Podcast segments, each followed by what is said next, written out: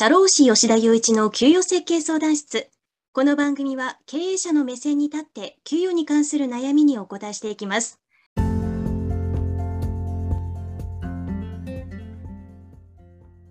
はい。それでは、あの、今週も始めていきましょう。あの、今週のテーマは退職金制度の中退協です。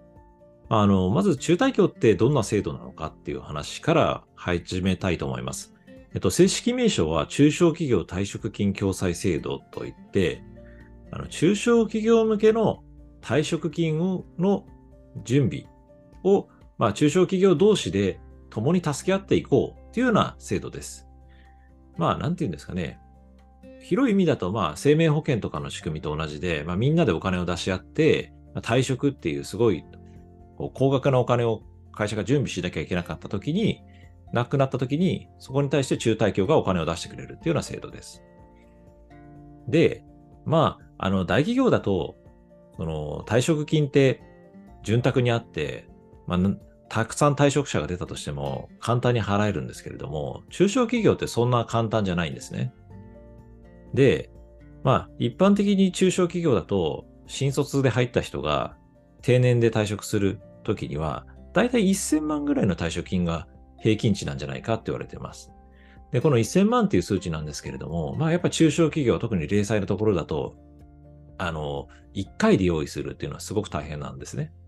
なんで、まあみんなでこうお金をプールして、それを退職っていうイレギュラーなことが起こった時に、中退協からお金を出してもらおうっていうのはそんな制度です。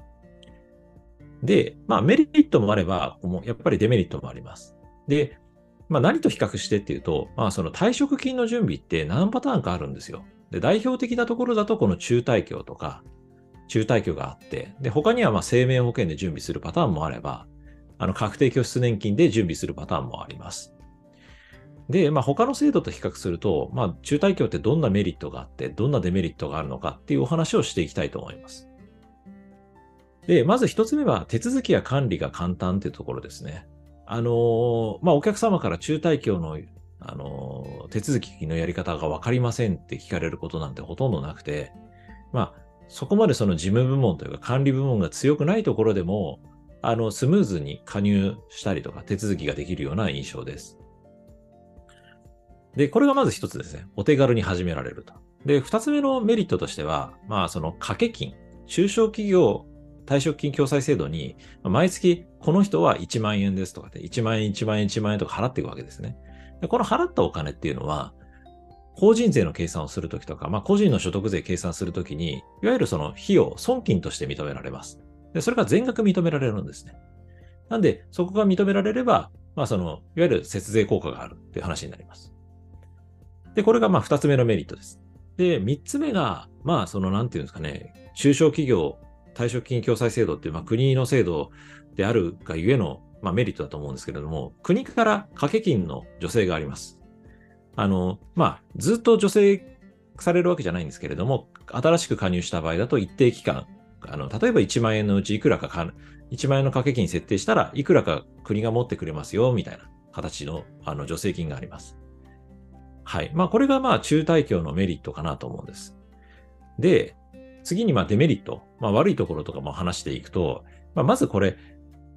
まあ、賛否両論というか、メリットでもありデメリットでもあるところでもあるんですけど、まず直接退職者にこの中退協の退職金っていうのは支給されます。なので、会社のお金をコントロールしたいと思う経営者の人からすると、まあ、直接退職者に行くっていうのはあんまりいい気がしないかもしれないと。ただ、これは何とも言えなくて、あの、従業員さんからすれば直接受け取れるということは、まあ仮にですよ、退職の時に会社と仲良くなかったとしても、まあそういう変な意向が働かずに直接自分のところに来るっていうことは、まあ安心材料でもあるわけですよ。ということはまあ、これを言い換えるならば、その採用とか定着とかそういったところにこうプラスになる可能性もあると。なんで、まあメリットでもありデメリットでもあるかなと思います。で、ここからデメリットの話をしていきます。まず一つ目は、中小企業じゃないと加入できないという点です。まあこれ当たり前というか当たり前なんですけど、まあ中小企業退職金共済制度って言ってるぐらいですから、まあいわゆる大企業は、あの、加入できません。まあ僕の失敗談を話すと、まあお客さんと話していて、あ、中退協で準備したらどうですか？みたいな気軽に言って、お客さんの相談に乗ったら、よくよく考えたらそのお客さん大企業だったなんてことはありました。はい。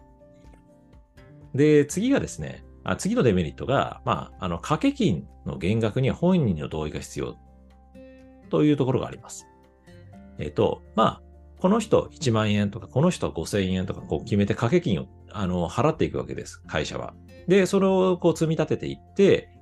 で、まあ、その集まったお金が、いざ退職って言った時に、あの、中退協からお金が出ていくっていう仕組みなんですけど、この掛け金を、まあ、ずっとじゃあ今まで1万円かけてましたっていうのを、これ減らしたいですってするときは、まあ、本人の減額の同意が必要になります。なんで、あの、この、場合によってはこの掛け金が経営の負担になるのかなと思います。で、3つ目が、ひどい辞め方。まあ、例えば懲戒解雇されたような方だと、まあ、退職金を、まあ、普通、会社の経営者だったら、いや、そんな人に退職金なんか支給したくないよって思うのが、まあ人情だと思うんですけれども、まあこの中退協だと退職金の減額っていうのはできるんです。ただ、まあこの中小企業の経営者だったらまあどう思うかっていうと、まあ懲戒解雇になりました。で、その人の退職金止めました。不支給にしました。で、掛け金、今までずっとかけてきたじゃないですか。毎月1万円かけてきたじゃないかってなったら、まあそれ俺のお金じゃんとか、うちの会社のお金じゃんっていうふうに思って、じゃあ全額返してほしいと思うのが、まあ自然な発想だと思うんですけれども、この掛け金は返ってこないと。まあ、これは大きなデメリットなのかなと思います。はい。で、これ最後にすごく大きなデメリットもう一つ伝えたいです。まあ、中退協って労働者のための制度なんで、経営者自身は加入できないんですよ。なんで、まあ、スタッフさんの退職金を準備するっていうところだと、まあ、優秀な制度だと思うんですけれども、社長ご自身のあの退職金はこれで準備できないと。で、まあ、中小企業の経営者こそ、まあ、実は不安定な地位にいるっていうのが、まあ、日本の社会、日本社会だと思ってます。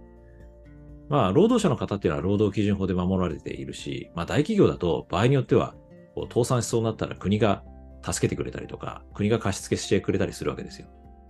なんですけれども、中小企業の経営者って、あの、一見儲けてるように見えるんですけれども、まあ、実際儲けてる方もたくさんいらっしゃるんですが、地位としてはやっぱり不安定なんですね。で、そういう方のこう老後の資金というか、まあそういった退職金っていうのを準備するのには中退協ではできないというデメリットがあります。まあ、なので、中退協悪い制度ではないんですけれども、あの、私は積極的にこの中退協はお勧めしてないです。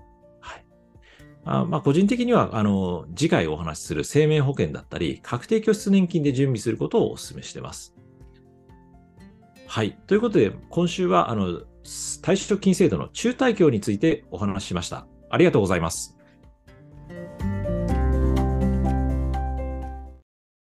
ツイッターでも給与について発信しているので、ぜひフォローお願いします。DM も受け付けているので、お困りごとがあればお気軽にご相談ください。